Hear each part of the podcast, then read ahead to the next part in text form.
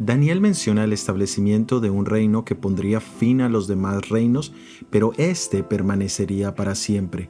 No se refiere al establecimiento del reino de gracia de nuestro Señor Jesucristo, ya que este reino no es contemporáneo con ningún otro reino, sino que vendría después del reino de los pies en parte de hierro y en parte de barro, es decir, que este reino no ha venido, sino que vendrá pronto.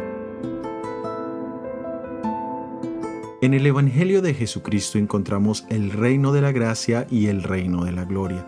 El reino de la gracia se manifiesta diariamente cuando personas llenas de miseria, dolor, pecado y rebelión se someten a la soberanía del amor del Salvador. En cuanto al reino de gloria, leemos en Mateo capítulo 16 versículo 27 porque el Hijo del Hombre vendrá en la gloria de su Padre con sus ángeles, y entonces pagará a cada uno conforme a sus obras.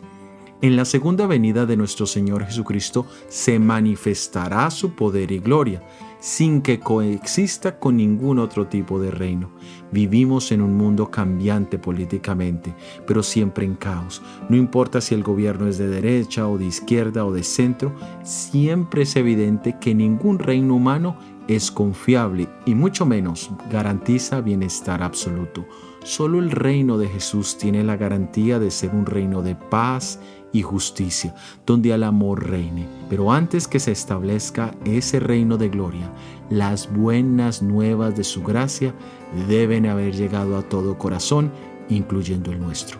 Soy Óscar Oviedo y este es el devocional Daniel en 365 días.